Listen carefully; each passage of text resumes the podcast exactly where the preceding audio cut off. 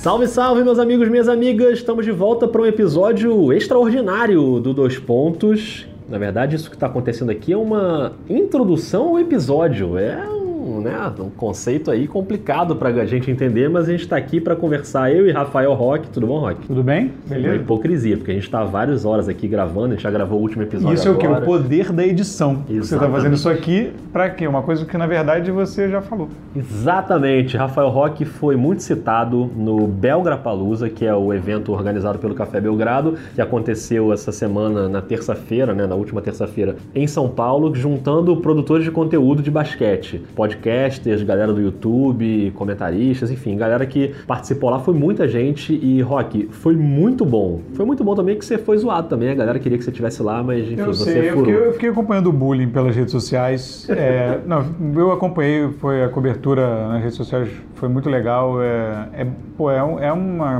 oportunidade sensacional. Lamentei muito mesmo não poder. E alguém tem que trabalhar. É, isso é verdade. E, e lamentei muito não poder ir. E espero que caiu pedido, né? Na próxima, ser com um pouco mais de antecedência. Não, ou... e tem uma promessa. ou Rio, né? Isso, tem essa promessa aí da edição Rio de Janeiro Ou que edição Rio. tem que sair do papel, né? Que não adianta também ficar Pois só é, no papel que pois a é. gente cobra. Fica aí. Mas vai ser bom, vai ser muito bom.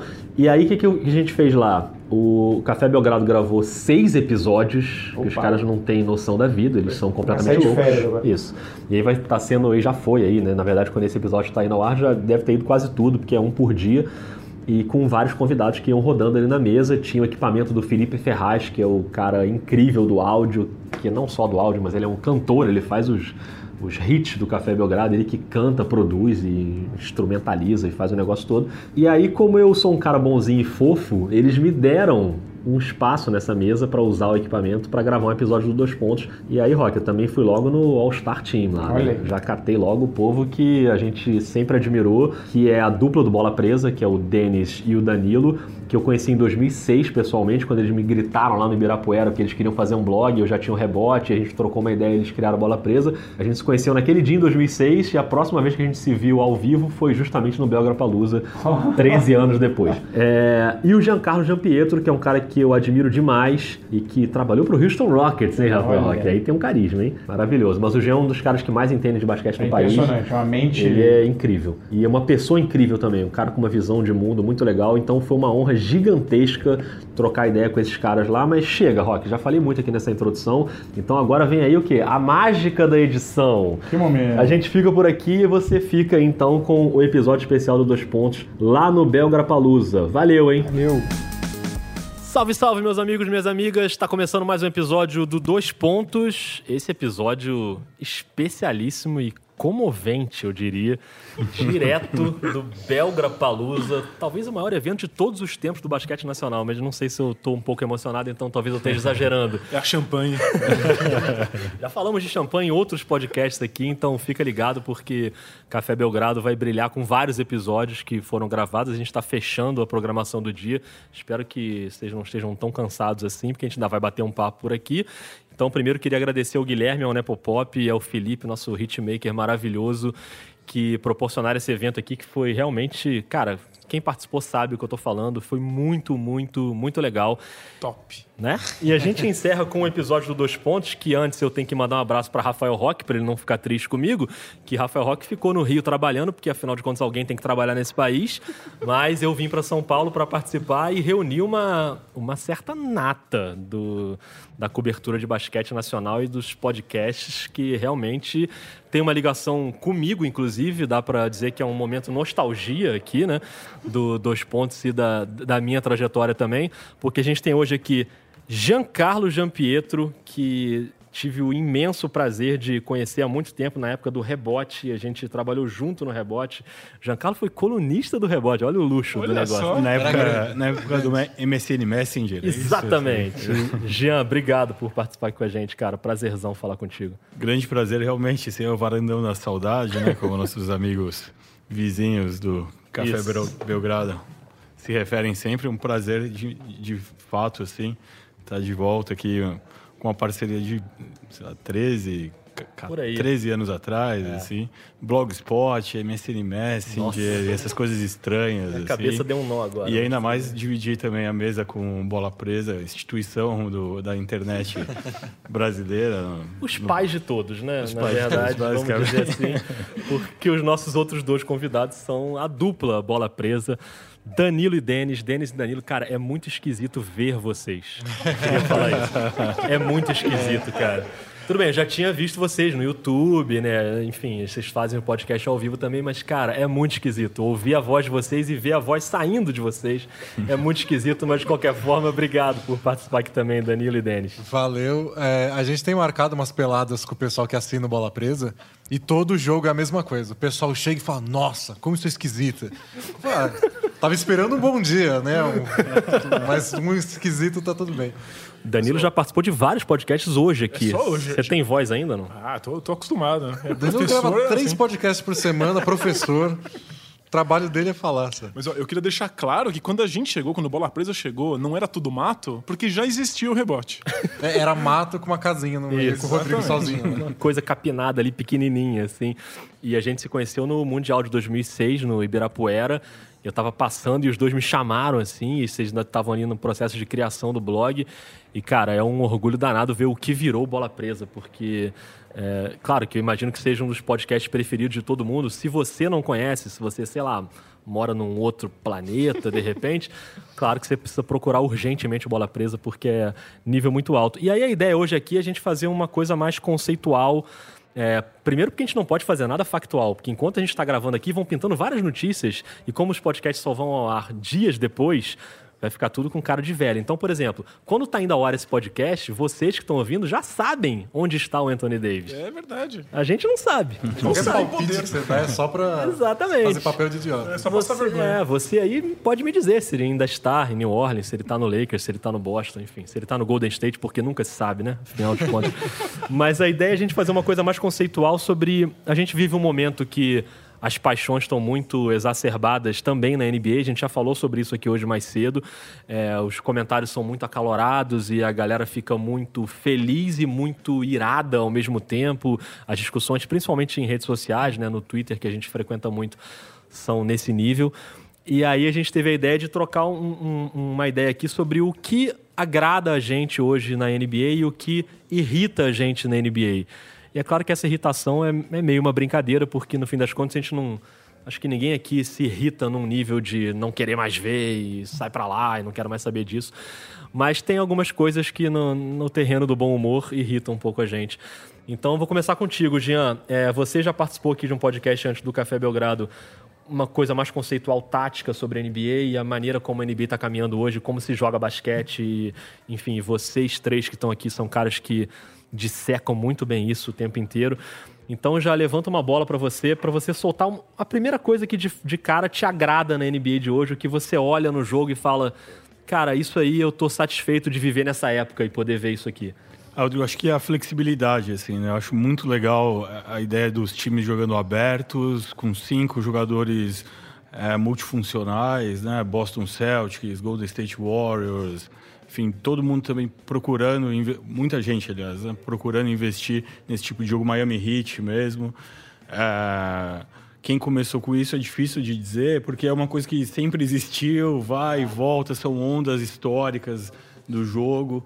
É, mas evidentemente que o Miami Heat foi uma coisa bem, foi um marco, né, nesse sentido.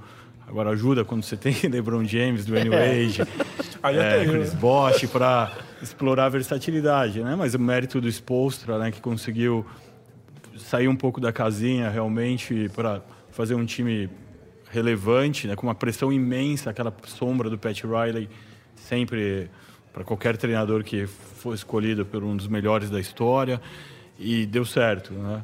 A seleção americana também, de novo, com É. talento abundante, mas é, é, o Coach K pega um time que estava perdendo de todo mundo, né? com uma geração que ainda não era LeBron James ainda, não eram Dwayne Wade ainda, não eram Carmelo Anthony ainda, três, quatro anos de liga quando o Coach K assume a seleção americana e, e- coloca em prática um basquete avassalador, aproveitando tudo que ele tem de mais bonito e impressionante de capacidade atlética, talento, habilidade. E antes com LeBron, deles, Carmelo e? Dwayne Wade com uma derrota significativa em Olimpíada, né? Antes de vi- virar essa chave. O Larry aí. Brown, que era um jogo Isso. completamente oposto desse, né? Um jogo controlado, jogada cantada, toda posse de bola, mesmo tendo em mãos, se não os melhores, não era a melhor seleção americana Sim, possível, mas enfim, acho que não. Tinha o Tim Duncan, tinha o Duncan Alan Iverson. Iverson no né? auge deles.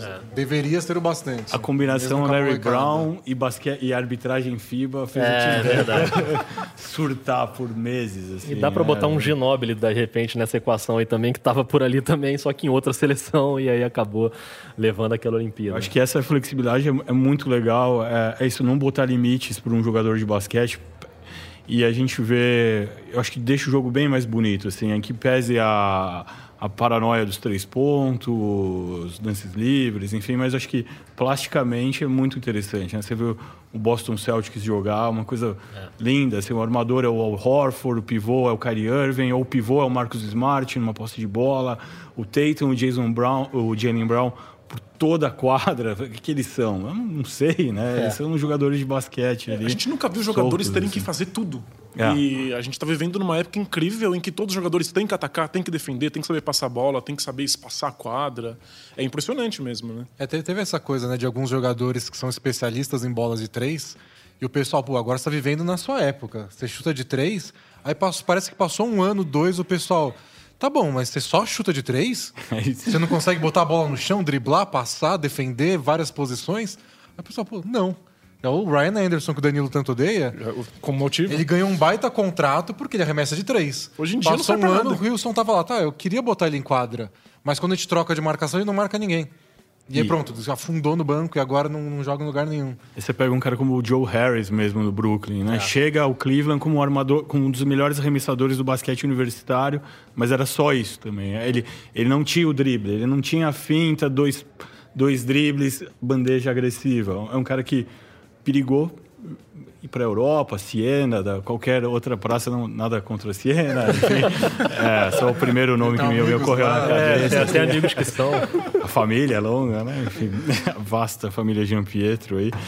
É, enfim, o Harris perigou flutuar aí por G-League, China, Europa, enfim, porque ele é um era um cara realmente unidimensional. Ele vem pro ele vai para o Brooklyn, uma dessas franquias que a gente percebe que é claro o trabalho de desenvolvimento deles interno. E, e hoje o Harris é um cara que os pivôs, a brincadeira interna do Brooklyn mesmo, que os pivôs têm que ficar atentos, que senão ele vai enterrar na sua cabeça, ou ele É. vai, se não, fazer uma infiltração ali com falta e cesta. O Jared Dudley, eu acho que estava postando, ou falando, enfim, é o, é o, comen- o ex-jogador comentarista em atividade. Jared Dudley é mais velho que o Bola Presa. E é o cara, ele é o cara NBA. já tem contrato de gaveta com a ESPN, né, muito provavelmente. É. E ele, eu peguei um, um desses comentários multimídia do Dudley, ele falando mil maravilhas sobre o Joe Harris, que é, que é esse caso mesmo. Se ele não, se ele se contenta em ser só, entre aspas, um Jude Bushler, né, só um Aham. chutador de zona morta, ele talvez estivesse sendo sempre o 15º, 16º jogador de um elenco, sempre brigando ali a cada training camp para conseguir sua vaga. É, e, e o jogo, de certa forma, com técnicos como o Atkinson, né, que é um americano formado na Europa né, como profissional, es- esses caras de cabeça bem arejada não que salvam o jogador, o jogador se salva também, né? mas a gente tem casos bem legais mesmo. É, eu queria ouvir vocês sobre essa questão também de formação de times. Só fazer um registro antes que o Guilherme Tadeu ele é muito bom de fazer podcast, mas ele não sabe se comportar assistindo podcast. Porque ele tá aqui no sofá do lado e já vazaram vários áudios que eu espero que não seja um gemidão. Gemidão do WhatsApp. Alguma coisa parecida. É, ele era o mais bravo, mas enfim, agora ele tá aqui do lado e já várias vezes já ligou. Parece a minha tia quando eu tô gravando dois pontos, ela tá lá em casa. Eu falo, tia, tem que fazer silêncio. Daqui a pouco entra uma música, mas tudo bem, tá valendo. Mas sobre essa questão, uma das coisas que me agradam na NBA hoje, eu queria ouvir vocês sobre isso, é, são esses times que conseguem montar projetos para que o time seja formado. Isso às vezes leva um tempo. A gente teve um exemplo aí do processo do Philadelphia, né, recente, que saiu um pouquinho do trilho naquela filosofia recentemente com o Jimmy Butler e tal. Mas foi um time montado ali à custa de drafts dolorosos, né, de jogadores que ficaram fora por lesão. Mas acho que o Brooklyn é um ótimo exemplo disso, né, de um time que não tá super apressado e tá fazendo um trabalho ali que claramente tá bem feito e o time tá organizadinho. É, a gente vê times hoje como o Sacramento, que tem um, um escritório meio bagunçado, mas que no fim das contas alguma coisa deu certo ali, que virou um time Mas legal. foi acaso, né? Não é Então, possível. no Sacramento, o Sacramento não foi uma coisa cerebral, mas criou um time ali que é legal de ver. E claro, o exemplo grande do Golden State pré-Duran, que foi um time montado via draft ali, que deu muito certo. No momento em que a NBA olha muito a, a questão das, do que se chama de panelas, né? Que eu não sei nem se eu sou muito fã desse termo, mas todo mundo querendo se juntar para ganhar título. Acho que é legal também ver esses times que estão com uma certa paciência e vão colhendo frutos aos pouquinhos, né? Eu insisto que todo mundo quer ser o Warriors. É. Mas ninguém quer fazer o trabalho difícil que levou o Warriors a ser o time que é. É, você fica esperando que os jogadores queiram assinar com você e façam uma panela? Não vai acontecer.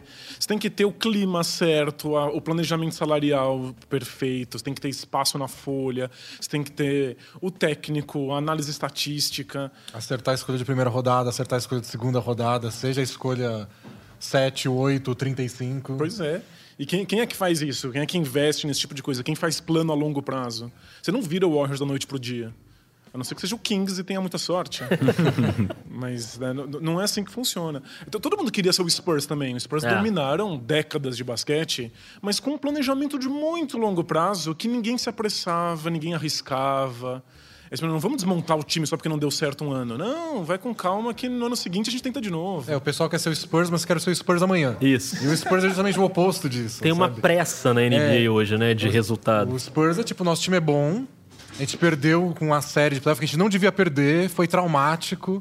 Tipo, 2006, Ginobili faz uma falta idiota no Novitsky na última jogada, perde aquela série, volta pro ano que vem com o mesmo time e faz de novo. É isso. Não tem nenhuma Não troca tem, drástica. é, né? não tem nem drama. Você vai lá, volta, ganha o título. Não vão buscar o Kevin Durant da vez para, né? Claro que eu estou usando mais uma vez o Golden State como exemplo, mas acho que tudo tem a ver, inclusive o Anthony Davis, que é o caso que a gente abriu citando aqui, que a gente não sabe onde ele está hoje, mas enfim, é, é isso, né? É essa história de você até às vezes o dinheiro fica menos importante, que até pouco tempo era o mais importante. Os caras queriam aqueles contratos megalomaníacos de muita grana. Hoje, para muita gente, para muitos acham, isso nem é o mais importante. O James Dolan que eu diga. né? Exatamente. O mais importante é você se juntar com outro cara para ganhar um título ali, né? A É, gente se vê você vários tem- exemplos disso. Você tem espaço salarial para isso, Isso. um clima legal, um vestiário bacana, o cara vai até você. Mas você tem que ter planejado isso com muita antecedência. É. Mas sabe, sabe uma coisa que eu gosto, que eu posso colocar como que eu gosto na NBA de hoje, que eu não gosto também, que tem a ver com formação de time? É a atenção e às vezes até a idolatria que a gente tem por general managers. É. Porque, por um lado, eu acho muito legal que os managers estão com mais holofotes em cima deles. A gente sabe E o eles- nome deles, E eles né? parecem mais preparados que no passado. Antigamente você contratava um ex-jogador aí porque ele tinha lábia, meio Magic Johnson. Hoje você contrata o Magic Johnson, mas você traz junto o Rob Pelinka, porque tipo, é o cara que sabe todas as linhas do CBA, do contrato da NBA. E o Magic Johnson diz que tem que fazer um curso muito chato pra, pra, pra conseguir ser general Até as besteiras do Kings, muitos dizem que era porque o Vladir Divac não sabia direito das Pois é. coisas, o que podia, o que não podia, improvisava umas coisas. Danilo meio indignado com o Sacramento. É, o Vladiva que era um cara que estava na, na franquia, mas ele era um embaixador, né? Ele era ele é É, aquele tipo- cara presidente de relações públicas e saudosismo do Era um Sacramento rosto Kings. conhecido de uma época boa. Mas o cara não sabe as regras. É o básico. A gente é blogueiro e sabe as regras de contrato. Tanto que dizem que uma das primeiras regras, uma das primeiras trocas aí foi aquela com, com o. do Nick Stauskas com o Sixers. Esse. Stauskas, O Stauskas- Sanrink foi lá, pediu um monte de coisa, aí o Divac falou: tá bom, eu mando. Por que não, né? Tá bom, sé- sério? Tá bom. É isso. Claro, né? Por que não? Mas a gente já chegou na metade desse podcast, a gente tá muito bonzinho, então agora eu queria ir pra melhor metade desse podcast, que é o que que irrita a gente na NBA. O que que te irrita na NBA, Jean? Bom, acho que, acho que você mencionou no começo o clubismo e tudo. Eu pensei bastante nisso, de fato. Mas o clubismo não é uma coisa que que está limitada à NBA, né? A gente tá, enfim, em todas as esferas para fora do esporte também, infelizmente, né? É, como testemunhamos em ano eleitoral. É, bom, calma, calma. Respira. Tô bem, tô bem. Vamos lá, vamos lá. Pra ser, pra ser bem ranzinza mesmo, o que me irrita na NBA hoje, e, e logo mais tá chegando já, né? Ele, de novo, o famigerado All-Star Game. É mesmo, Eu não vejo o menor sentido naquilo. me, me irrita as escolhas de jogadores, essa discussão toda. É, eu acho que perdeu o sentido a partir do momento que o jogo não vale absolutamente nada. Que não é pra gente, né? É pra, é pra minha tia. É isso. Sabe? É, é, pra vovó. que- Eu, eu me irrito com uma parte do All-Star Game. Que, por exemplo, sabe, eu gosto muito de alguns podcasts gringos, aí eu vou escutar. Ah, não, nessa semana é eu e não sei quem definindo quem Isso. a gente convocaria para o All-Star Game. apagando na hora. E Obrigado, É, me tipo, deixou sozinho faz nessa que, jornada. Tipo, os 12 que assim. você vai escolher. Tipo, eu acho legal o All-Star Game como uma celebração. É um monte de cara bom junto, às vezes dá um jogo legal, às vezes dá um jogo porcaria, mas é uma celebração. Em geral é porcaria. Eu, eu tento lembrar mais de quando eram os meus primeiros anos assistindo NBA e eu achava o máximo todos aqueles caras juntos. Mas hoje, Dá uma enjoada. eu né? assisto um pouco, torcendo para ser um bom jogo, se não é paciência. O que me incomoda mais é justamente isso da- da- do foco que se dá. É levar a sério, Quem né? foi escolhido, quem não foi, quem foi o snub. Tipo, são 12. Uma baita tem, injustiça tem 15 irreparável. caras bons, tem que escolher 12, então três injustiçados. Ah. Paciência, segue jogo. Nisso, o que me irrita é que agora virou uma coisa que tem impacto no mundo real. Deveria ser uma, uma festividade e agora influencia os contratos dos Pois jogadores. é, é. É, isso, isso é bem... Isso é bizarro, porque é se você é All-Star por vários anos, você pode assinar um contrato. Tem gatilho de contrato, Derrick bônus. Rule. e- é, e- e- polui, né? Polui É o, o jogo. Assim, numa discussão. Ainda mais o que voto popular isso é uma festa. Mas a gente quase teve um Zazapaculha, pivô titular. E que, É uma qual festa o impacto estranha, disso, de né? repente, pro contrato do Anthony Davis ou do, É. do Cal Anthony Towns? É, isso Quer é dizer, ridículo. É, então, você tem que definir se é uma coisa bem festiva, e pode ser bem festiva. Tipo, é só, são 12 caras escolhidos pelo público. Escolheu por zoeira? Foi. Escolheu do Wade porque é homenagem ao último ano? Vai, mas é só zoeira, sem impacto, sem um grande away. A Ou você estreia, faz uma coisa mais a séria. estreia de Oscar Schmidt daí. O meu sonho é um All-Star Game em que uma das, da- das- da- dos eventos de festividade é você entrar numa panqueca com geleca, achar passa chave, sabe? Esse tipo de coisa devia ser piada mesmo, devia ser divertido, virar meme. Podemos mandar essa ideia, hein? Gostei. O Celso Portioli podia Isso, apresentar, né? uma torta na cara de vez em Nossa, quando. E é o segredo de tudo do All-Star Game, né? Que a NBA tenta ter controle e fazer tudo, mas é- são os jogadores. É. O jogador abraça a ideia, dá certo. O jogador não verdade. abraça a ideia, não dá certo. É, Se eles fica- querem levar o campeonato de enterrada a sério, é muito legal. Eu lembro que um ano eles tentaram fazer aquela competição de horse. E os jogadores não deram muita bola. A final foi Rondo e Kevin Durant.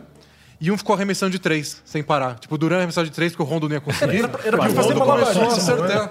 Mas era pra fazer brincadeira, piada. Não teve mais, foi um ano só e acabou. Nossa, apaguei da minha memória esse negócio aí, eu nem lembrava. Não, Mas não assim- foi nem no- na noite do sábado, Sim, foi sim. à tarde no Aham. sábado. O All-Star Game, ele não, não chega a me irritar, assim, não é isso de que vocês falaram, de não levar muito a sério, assim, é uma, é uma brincadeira ali, na verdade, mas, mas eu, enfim, determinada conta eu até curto, assim.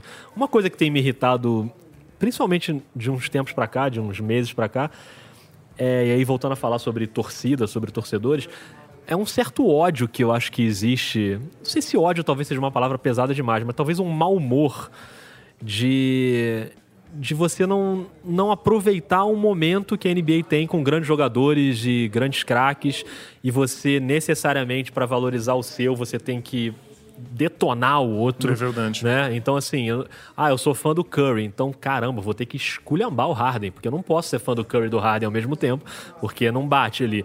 Então, isso é uma coisa que, como eu nas transmissões também convivo muito com o Twitter ali, que eu acho ótimo, eu sou um. Um fã de carteirinha do Twitter. Eu sou conhecido como maníaco do Twitter no Sport TV. Eu sou, melhor só falo nisso. social. É. Mas, Corre no mas realmente lance rola livre é. pra falar as contas, Exatamente. você se esforça. Mas, mas realmente, às vezes, rola um mau humor ali por qualquer coisa que... Acho que foi Danilo que falou mais cedo aqui no evento sobre futebolização do, né, do- do- da torcida de basquete, que acho que tem um pouco a ver com isso. Isso acho que as pessoas, em algum momento, vão se tocar que não aproveitaram como deveriam a época que a gente está vivendo agora na NBA. É que a nossa cultura de futebol não é uma cultura sobre aproveitar momentos. É, uma cultura sobre celebrar o seu time e tirar sarro do time do coleguinha. E a gente tá- quando a gente leva isso para outros esportes, fica uma coisa muito deslocada. É, é- é uma coisa meio sem lugar mesmo, porque a gente não tem nenhum tipo de vínculo emocional, geográfico com os times da NBA. A gente escolheu que a torcer gente, porque é, sim. a gente geralmente cria, e às vezes nem é quando criança, às vezes é mais velho. Pois é. Sim. E não é tão. uma paixão tão grande e tá longe Não, não tem razão pra isso, mas acho que algumas pessoas. A gente recebe bastante pergunta no Bola Presa disso, especialmente pessoa que tá começando a acompanhar a NBA. Que time eu Então, torço? Que time eu torço? E a nossa resposta é, tipo, se você quiser, nenhum. Ou você assiste durante um tempo e aí quando você menos perceber, você vai estar torcendo pra alguém. Agora, escolher um time, porque pra eles parece esquisito. Tipo, acompanhar um esporte sem torcer pra ninguém. É. Quem eu vou tirar sal? Quem eu vou odiar? Quem eu vou torcer Sim. contra? É, eu, te- eu penso, penso muito sobre isso, porque eu não torço por nenhum time exclusivamente. Tem alguns times que eu. Que inveja. É, não, eu, eu simpatizo mais, assim, eu, eu gosto muito do San Antonio, eu gosto do Boston, historicamente, assim, mas não, mas não fico lá, caramba, hoje tem jogo do San Antonio, então tem que ver porque eu tenho que torcer, né, ali pro Lamarcus Aldridge, não é uma relação desse tipo.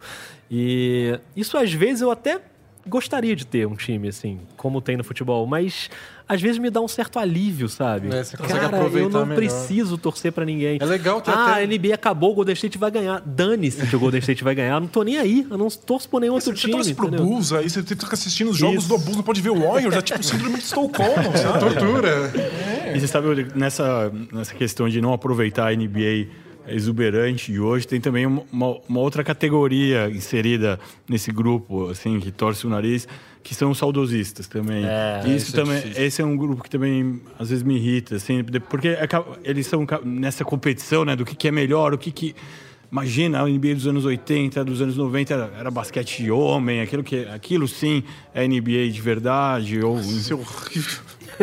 eu já vi torcedor. Ok, é um relato bem desatualizado, mas eu já vi torcedor do Houston Rockets de dois anos atrás dizendo que preferia o Vernon Maxwell ao James Harden. Foi você, Daniel? Certamente não fui eu. É, é- é nesse nível. Ou, ou LeBron James. ah, com mais um ano desse, ele chega ao nível do Charles Barkley, sabe? Coisas do tipo.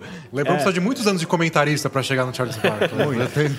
É que tem gente que tem horror à bola de três pontos. É verdade. Porque antigamente não era assim. Antigamente era basquete de verdade. O que é um conceito que não faz sentido em, em É, essa, nenhum essa ponto de ideia do vista. basquete de verdade. O que que é o basquete de verdade? O basquete é uma coisa que evoluiu com o tempo, né? Não, e as pessoas falam da bola de três pontos como se ela fosse uma coisa completamente isolada de um esquema de jogo ou de uma situação de jogo, porque uma coisa é o time que sai arremessando tudo de três sem ter planejamento nenhum, outra coisa é o time que monta o seu time pra fazer isso e faz isso de maneira, né? Uma coisa é Como você você cria quem Isso. arremessa, É, uma coisa é você passar do meio da quadra e chutar uma bola de três, outra coisa é você ter 500 bloqueios no seu ataque pra aparecer alguém livre no, no corner pra É, você entre o Houston. Rockets e o Golden É, State isso. tem uma diferença enorme tática, embora o- a finalidade, o fim possa ser o mesmo, mas o caminho é completamente diferente. Eu, eu tava revendo um jogo do, do Bulls nos anos 80. E tudo que eu queria é que eles arremessassem bolas estúpidas na linha de três pontos. Porque tava livre. Assim, eram todos bons arremessos. É incrível como nos anos 80 se negava esses arremessos porque não sabia que eles eram bons. É, isso aí, e não dá pra comparar. Essa, essa é a conclusão. É. Então, e aí tem, acontece muito isso do saudosismo, que o pessoal busca o saudosismo e imediatamente compara, né? E que- Não, porque esse cara não jogaria naquela Que época. saudades do Kelly Tripuca, sabe? Assim, que saudades de Kenny Getson. Esse, porque também o saudosismo ele é bem seletivo. É, né? muito mesmo. A gente fala sobre os 11 integrantes do Dream Team, É. o segundo, as três primeiras seleções profissionais e é, com o Mario L. Legal, ótimo defensor, tricampeão da NBA. Mas enfim, enfim, é, esse- os Mario L estão aqui, talvez é. sejam bem melhores já, é, mais plurais, enfim. é, E, esses, e- mas e esse saudosismo, se ele é bem resistente, eu acho que ele se agrava até. Eu ele posso ser otimista? Eu acho que isso é uma resposta ao fato de que tem cada vez mais torcedores jovens. Então os torcedores antigos precisam ficar se segurando no passado para dizer assim, eu já estava aqui, Aham. antes Ah, de ser ah, marcar moda. a posição. Né? Você tá impressionado com esse cara, mas você não Isso. sabe o que eu vi. Você não sabe quem que era Isso. bom. E do- do- a- o clubismo, essa futebolização da NBA também é um bom sinal. Quer dizer que tá chegando mais gente. Sim. Mas é difícil de lidar mesmo assim. É, não, acho que cria uma onda de mau humor, mas eu concordo contigo. Eu acho que é um, um sintoma de, de popularização. Exato. Então isso é ótimo, assim. Não quero que a gente tenha meia dúzia de bem-humorados. Não é isso que eu quero. Às, É às le- vezes é. dá vontade. É, mas é isso. Mas eu acho que no fim é uma campanha pelo amor, entendeu? É isso. Vocês dois do Bola Presa sabem o que é o amor, que vocês falam sobre amor no podcast. isso é verdade. Vocês viraram praticamente consultores sentimentais, assim. Então, vocês sabem que é uma coisa importante, é ou não é? E o pessoal reclama quando não tem, viu? É lógico. A gente vai lá, estuda basquete, assiste o cacete A4 e o pessoal escuta o podcast. Tá, mas e relacionamento? Não teve nada? Não tem ninguém sofrendo? Acho que o pessoal quer ver gente sofrendo, coração partido. Manda a pergunta aí que a gente É responde. verdade. A gente está chegando já aqui na marca quase de meia hora. Jean, dá o seu recado final, diz o que, que você tem feito da vida, saudade de conviver contigo, porque, cara, você é um cara que sempre falo isso para as pessoas, assim. Para mim, o Jean é um, dos caras que mais sacam de basquete no país e acho que as coisas que você já fez são muito legais e quero continuar convivendo contigo aí, que é um prazerzão mesmo, cara. Obrigado. Não, Obrigado. Cara, é um, é um momento bem confuso para mim, assim, digamos, como jornalista, é, como amante de basquete. é, não vou sequestrar seu, seu podcast aqui para contar uma história de vida. Que Precisaria de trilha sonora mais, né? Uma produção mais Faustão. O Felipe tá do seu lado. O Felipe tá aí do seu lado. A gente pega a lê e trilha dá pra ele. conselho. Pode dar conselho. Não, basicamente, é, eu fiquei um ano fora mesmo, que agora já, já virou um ano e meio, né? O plano sempre, inicial sempre foi é, de um ano sabático, assim, por conta da minha filha mesmo, do nascimento dela, e por conta de um serviço profissional para o Houston Rockets, Aham. que, que eu acho era, seria antiético eu produzir, continuar produzindo conteúdo relacionado à NBA, trabalhando para uma equipe. Você trabalhou pro Houston Rockets? É isso? É, eu te amo. Agora eu, eu tô numa fase que eu, eu, eu, sinceramente eu, eu não eu quero voltar a produzir, eu quero um podcast, um blog, o meu, recuperar o blog. É, por outro lado, eu, não- estou encontrando o meu espaço exatamente, sabe? O, que, que vai ser feito, como vai ser feito, com que frequência, quais os caminhos, né? E ao mesmo tempo satisfeito demais de ver que tem muita gente fazendo bastante coisa, bastante, é, como consumidor, assim, é, é um prato cheio, assim, não é só a mídia americana mais, né? É, tem muita coisa realmente para ser lida, digerida, processada. O que não falta é podcast e conta no Twitter. É verdade. Não, Isso, é, isso é uma das coisas que eu responder com coisas que eu gosto na NBA hoje. tipo, Tem muito conteúdo. Quando, quando a gente começou lá, 2007, 2008, Na época ou do gostavam do rebote ou não É. liam de, de NBA em português. português, é verdade. Hoje tem opções de podcast. Um é mais curto, outro é mais longo, outro fala de história, outro é feito por 10 pessoas, outro por duas. Ah. Tem conta que fala de um time específico, tem outra que fala Tem de parte oito tática. contas que falam sobre o mesmo time específico. É, tem gente que fala do basquete europeu, tem gente que fala de NBB, tudo, tudo você encontra. Isso é, uma das coisas o cardápio legais. tá maravilhoso. tá faltando tempo até para isso. Mas pra ok, eu vou então tudo, voltar com o rebote só pra você ter uma coluna de novo no rebote. Como- Mas assim, você dá o seu jeito, mas volta, Jean, por favor, viu? Vamos tentar, vamos tentar. Ainda temos aí, de repente. Quer dizer, é, meia temporada não é, né? A gente, todo É. mundo diz é o mid-season, mas não é meia, meia temporada. Tá faltando um terço aí. Já é menos. Mas dá tempo, talvez. Vamos ver. Vamos... Playoff é o que importa. É verdade. Esteja pronto uns playoffs, que é o que a gente lembra depois. E o Bola Presa, aquela pergunta clássica de, de programa de entrevista: quais são os planos? Quais são os seus É, projetos? quais são os seus projetos? A gente já tá tentando fazer tanta coisa que nosso projeto agora é fazer tudo direito. Então a gente tá fazendo vídeo, tá fazendo podcast, tem o blog. Então a gente só quer que terminar a temporada e o ano fazendo tudo direito, sabe? Cumprindo os prazos que É a gente se justo. coloca pros Prazos, posts, é. né? Esse é nosso plano. É justo. Então fiquem de olho e de ouvidos ligados no Bola Presa e fiquem no aguardo da, da volta triunfal de Giancarlo Giampietro. e assim a gente encerra esse episódio mandando um abraço para Rafael Roque de novo, porque senão eu tomo bronca. Devia porque... ter pegado licença médica pra vir? Devia. Devia, Mas tudo bem. né? Devia ter inventado alguma coisa, mas É só acontece. matar uma tia distante. É. Que- Quem nunca fez? Quem nunca? Não, não- não vai doer nada isso. Mas enfim, a gente volta com a edição do Dois Pontos tradicional em algum momento, porque agora, quando eu tô gravando, nem sei quando vai ao ar esse episódio. Mas obrigado, Denis, obrigado, Danilo, obrigado, Valeu. Jean, e obrigado Valeu. a vocês que ouviram. Um abraço e até mais.